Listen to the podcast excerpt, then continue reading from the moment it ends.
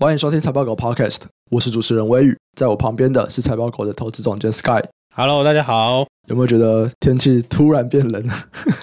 我没有啊。我染疫刚复原那时候，你记不记得我们有一次录音的时候，我说：“哎，我本来不会咳嗽，我后来一直咳嘛，对不对？”对啊。前两天那个又继续咳，对不对？不是，前两天苍兰哥就发了一部影片，YouTube 的影片，他就说，蛮大比重哦，大概有一成多十几趴的人，他们在染病的当下那一周。通常还不太咳，反而是转阴性以后，哎，开始会觉得有在咳嗽，然后咳嗽其实也没有什么痰，像我其实没有痰，或者是我咳出来的东西也都是白色，就是没有那种咖啡色、黄色就没有。不想知道，反正就是会咳。太恶心了。他说有十几趴的人就是这个样子，哎，然后然后这种人他说其实一般可能还好，像我觉得我不会渴嘛，对，因为我平常还好，是你讲话讲多了，或者是你晚上睡前呼吸到那个冷空气才会开始想咳，就是比较敏感的。对了，有十几趴的人这样子，我觉得哦，那我也是这一群人，因为我到现在可能两到三周吧，他说到四周都还算正常，然后可能超过一个月，然后再去看个医生，可能开一些药、吃些药这样子。最近变冷了，哇，我的喉咙好不舒服啊，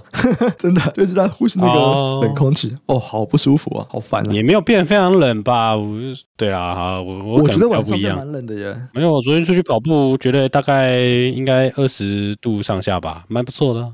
这两天好像好一点哦，我记得大前天超冷啊！对，你问我不准啦，我每天都穿一样啊。对，你就是不怕冷嘛，你没办法。然后最近我看到一个新闻，我觉得蛮有趣的，就是乌克兰它的十月的粮食出口已经恢复到了战前的水准哇！然后因为我们现在在财报狗的粉丝专业都会去发一些新闻嘛，就是帮大家快速的摘掉一篇新闻，然后这一篇新闻的表现。这个触及啊，大家的反应都蛮高的。有人留言蛮有趣的，他就说：“边打边种植，是在玩《世纪帝国》吗？”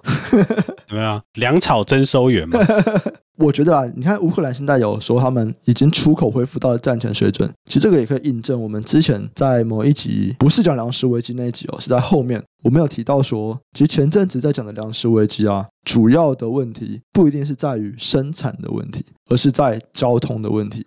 所以，其实乌克兰为什么它可以恢复出口，其实也不是说我就是边打仗，然后我又开始多种粮食，其实也不是，主要还是因为他们本来之所以粮食会少那么多，是因为他们出口的这个交通受阻了。那不管是港口的问题，港口被封锁啊，或者是可能之前比较没有船嘛，之前的航运可能航道比较乱。那随着现在不管是航运变好啊，或者是他们有一些港口开始解封，哎，其实他们又可以恢复出口。所以整个粮食在前几个月的那些问题，现在我们回过头来看，应该可以又更肯定，至少最主要的一个因素会是在交通航运的问题，而不是在生产的问题。当然，生产或多或少有点影响啦。有受到一些极端气候影响，但最主要的问题还是在交通的问题。好，没错，接下来就进入到今天的主题吧。今天主题一样，我们要来看一下半导体的资本支出下修潮。哇，这个台积电已经是今年第二度的下修资本支出。哦它年初本来是说四百到四百四十亿嘛，然后它上一次他说哦，我们就是四百亿，就是这个底。啊，其实某种程度来说，这就已经是有一点点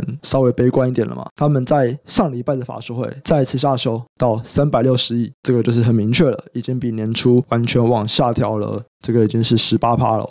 那主要他是说，还是在产能优化啊，跟这个机台交付，他有说，哎，不是我们的问题，主要还是在机台交付这边，他们有面临到了一些挑战。那讲是这样讲啦，其实如果有听我们的 podcast 也都会知道说，今天可能哦，就如果我机台很急着要。那我的供应商可能说：“哎，我们现在可能有点赶了，有点做不太出来，交不太出来。啊，你很急着要，你会怎么样？哎，拜托啦，你加点油，你加班，赶快给我这样子，我真的很急。哎，可是他们现在，他们可能是说：哦，你有点赶是不是？没关系，你慢慢来，我们不急，明年再给我也可以。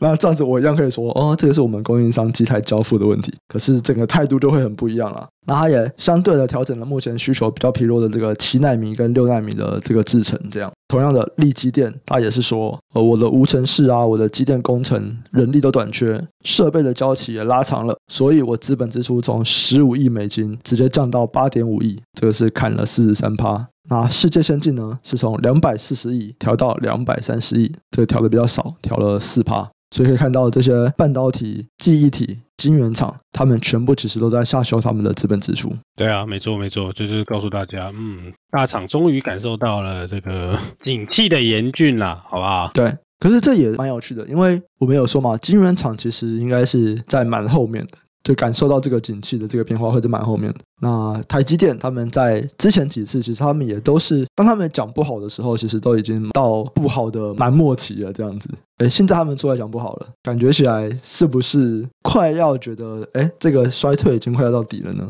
你说快要到底，这个就是看你怎么定义这个时间的区间啦。嗯，但是我觉得大家开始减产，那就是一个蛮好的讯号的了。嗯，对啊，因为毕竟就是下一期的供给会变少嘛。没错，对他们来说，他们就是产能是永远都在增加的啦。尤其是像台积电嘛，嗯、你看他每年都说他要扩厂啊，他的扩厂就是要更先进的知识，其实更先进的制程就是扩厂嘛。对，对不对？那他等于是每一年的供给都在增加，因为你不管是佛摩尔定律还是更先进的 IC，但不管怎么样，他踩刹车就告诉你说，他的客户都是大客户嘛。嗯，在终端市场是比较大的 player 嘛，但比较大的 player 告诉你说，哎，我现在也不行了，对，我现在就是可以可以出卖一点，慢慢来。对，没错，跟供应商来说，哎，不用急。对啊，那他们一定会先去砍其他人嘛。假设我下两三家投片的，就是晶圆代工，我们不同的产品下在不同的代工厂嘛，你最强的一定最后砍啦，嗯，最主要的一定最后砍嘛，你台积电一定最后砍，终于砍到台积电了，所以这个状况就是。整个市况萎缩，终于萎缩到最后了，对啊，只是说你下一位需求会不会回复，我们不知道啊。只是至少供给先掉了嘛，对不对？那你需求如果有回复的话，那所谓的这个去库存啊，这个东西才正式的开始嘛。现在就是供给减少，就是你去库存，就是说你不能再堆其他的库存了，更多的库存了嘛，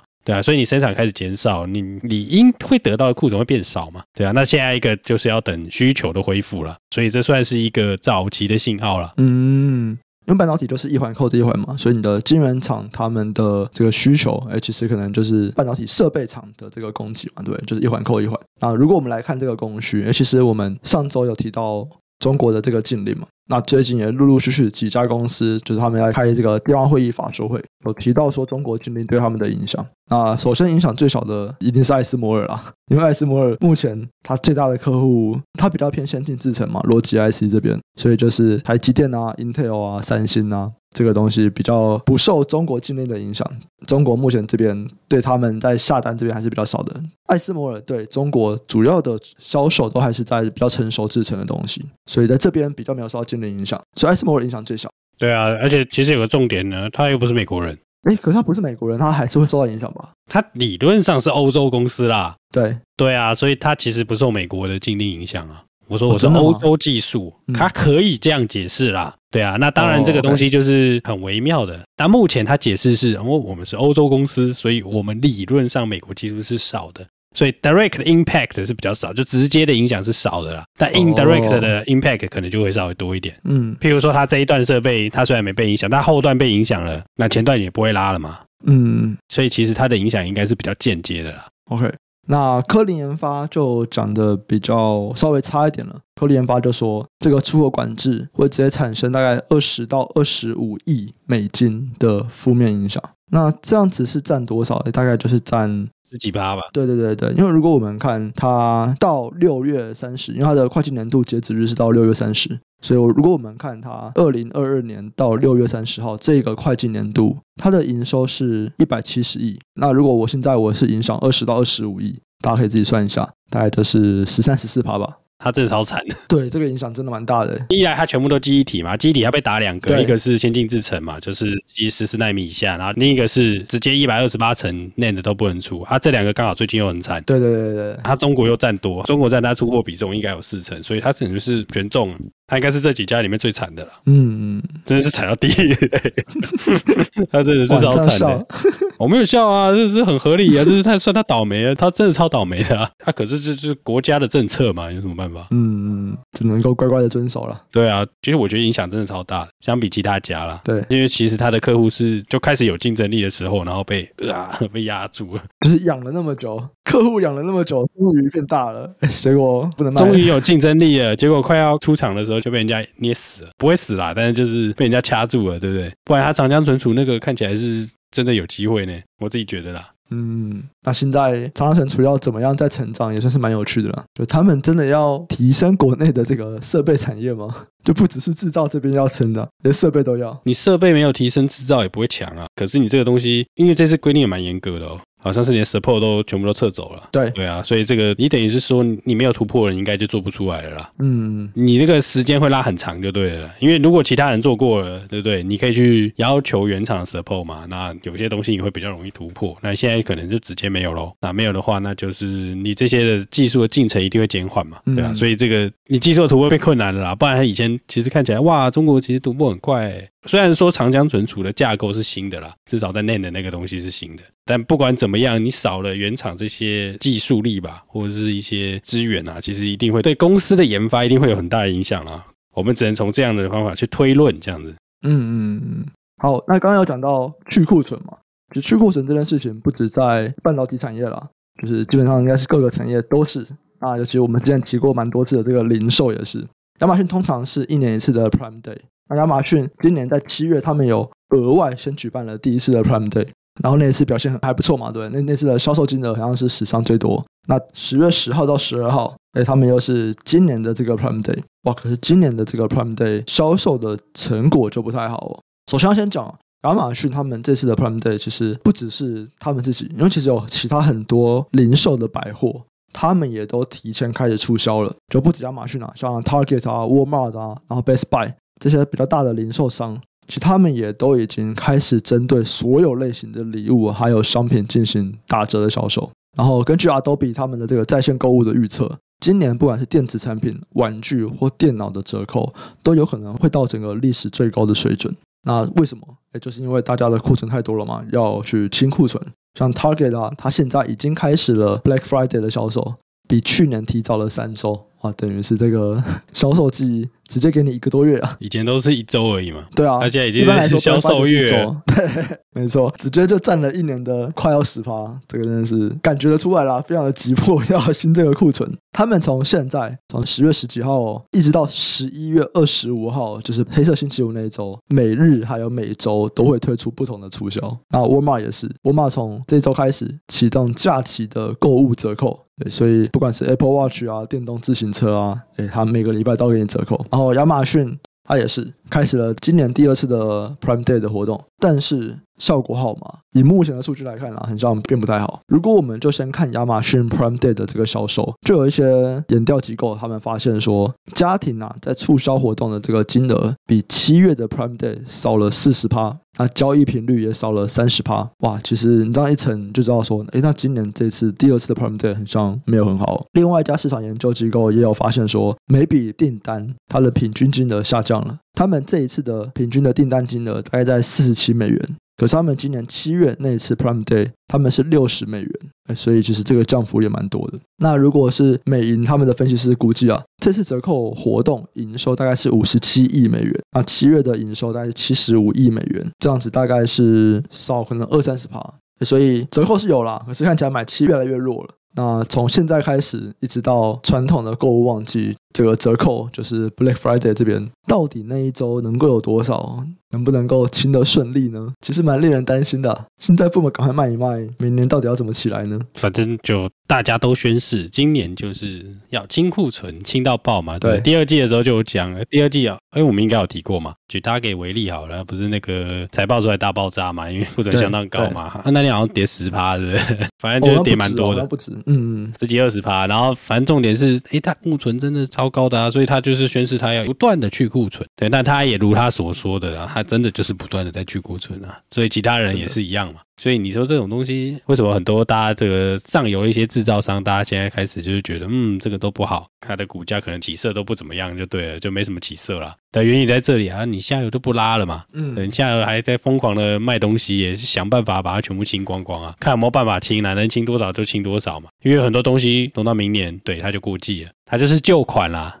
对啊，旧款就会要更便宜。对，那你不如这一次打折卖一卖，市场都在讲这件事嘛，包含台积电的法说也讲这件事嘛。他说，他的电子的库存就是第三季最高，之后就看去化，然后看明年上半年会怎么样。对啊，所以整个市场大家都认知这件事情是哦，这可能就是一个共识了吧？嗯，其实不只是在我们讲这种零售百货在清库存，诶，你有看这次的苹果新产品吗？被骂到爆。呃，我不知道我被骂了，但我有大概看一下它的规格吧。就是那个 iPad 吧？对，iPad Pro M2 的嘛。有 iPad Pro，然后也有一般的 iPad。哎，这个 iPad 蛮扯的。他们就是这一次的 iPad 的升级，就是 iPad 哦，就是不是 iPad Pro，也不是 Air，就是一般的 iPad。它只支援第一代的 Apple Pencil 啊，那么逊。而且第一代的 Apple Pencil 它不是用插的吗？大家如果知道的话，有有有，我有我有。第二代的 Apple Pencil 就用磁吸嘛，就你直接吸在 iPad 旁边，无线充电，无线充电。对对对。可是第一代它用插的，哎，可是你新一代的这个 iPad 跟这个 Apple Pencil 它的接头是不合的。所以如果你要充电，它用 Type C，还要买个转接头。哎，这个方法不错，又可以再赚一笔哦。哎，被骂到爆，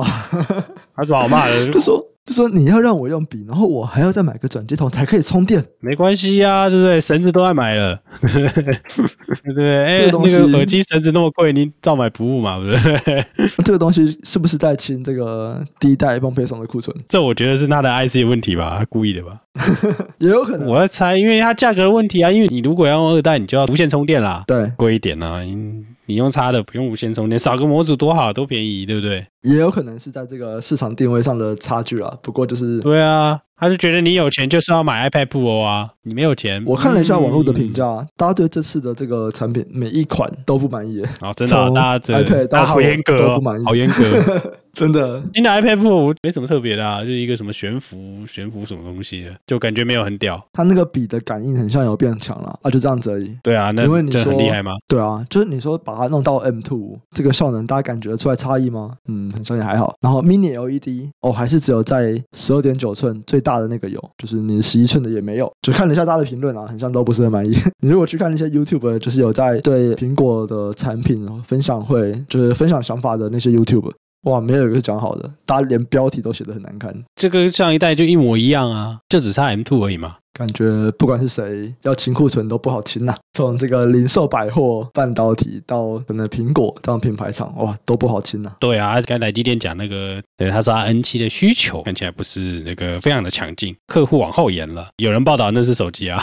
就跟手机有关系啦。对啊，我正要问呢、欸、N 七用在最多的是在哪里啊？七纳米的制程。这一次提到的啦，应该都是手机啦。那因为你有很多提到的那种什么 GPU 啊，那些反而都已经移到 N 四吧，N 四 N 五都已经离到四跟五了啦。嗯，所以七可能比较多都是手机相关的啦。目前啊，目前有人报道，手机是比较低阶款的手机吗？这边七纳米的话，对啊，你说最高级的，你说苹果一定用最新的嘛？如果我们拿它瞄定的话，对不对？相对低啊，低没错，对，相对低阶。不然你告诉我说七纳米可能是哪一个层级，或者是哪一代 iPhone？哪一代 iPhone 哦，我忘记了呀。当年出的那个时候，最大的客户很有可能就是 iPhone 啊，每次都这样啊。嗯，对啊，就是你最新进的制程，通常就是 Apple 拿去用啊，通常啦，尤其是 AP 啊，手机 AP，通常都是 Apple 去下那个最新进的制程啊。所以这七这个现在是相对比较旧的制程了。你说对其他人来说有没有很旧？也没有啦，对啊，所以是，但是相比 Apple 的确是比较落后，没错啦。嗯嗯嗯，我觉得 A 十三啊，其实也没有到很旧诶。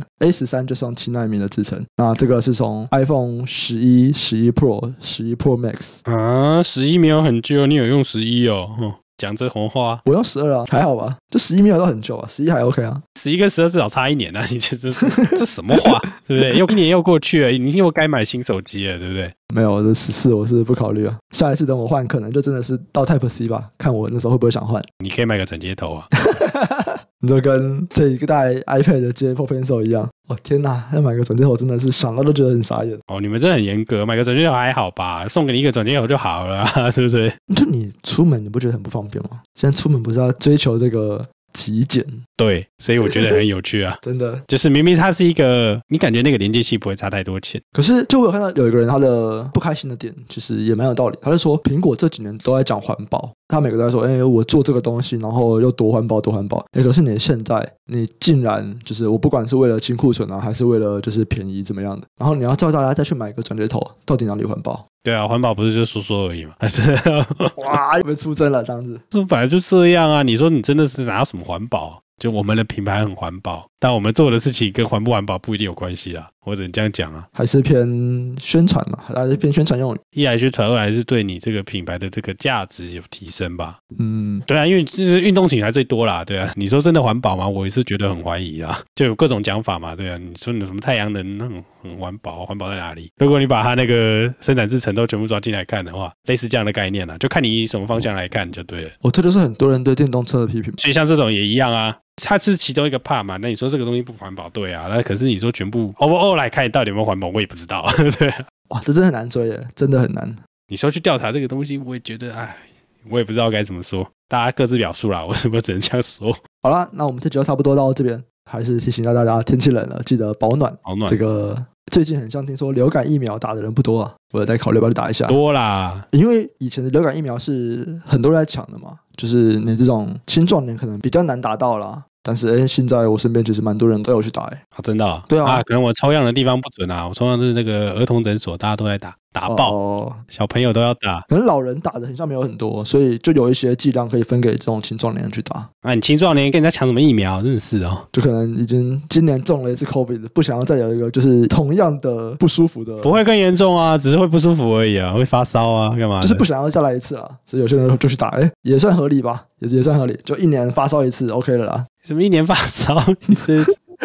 对，不要出国，讲一堆，对不对？真的，我一直在说日本解封，我就要去日本。哎，可现在我真的有点犹豫啊。这个不管机票还是住宿实在太贵了，降价了，降价了，机票降价了。那我有朋友说，他从这个月开始到明年三月十、十一、十二、一二、三，哇，半年呢，每个月都有两组人要去找他，叫他住日本。每个月都有两组人要找他，他就说：“我靠，光招待人就填满他的周末了。”这样哦，哇，真的是大家全部都要冲去日本嘞，这个住宿变好贵啊！啊，不知道日币最便宜啊，我们就去帮助日本人呢，没问题，对不对？大家是这样想的吗？不知道在想什么，其实是没有受到太多这个股市的影响，是吧？哎，没有，我觉得是股市是领先未来的啊。你说今年有到真的看得很差的，可能是第四季吧？没有，就是大家这个钱包缩水是不在意的。就先去玩嘛，你这这么久没有出国了，对不对？大家的想法是这样嘛？你要出国吗？你要出去吗？没有啊，我要在家里躺。小朋友最好是带得出去啦，累死了。我决定在家里躺平。没有，你都是在外面。啊，对，我在外面。对对对，小孩丢在家往外跑。对啊，他们在家里躺着啊，我没有出国嘛，对不对？我就是在家里附近闲晃。好啦，今天就差不多到这边，大家还是注意保暖。我们下期再见，拜拜，拜拜。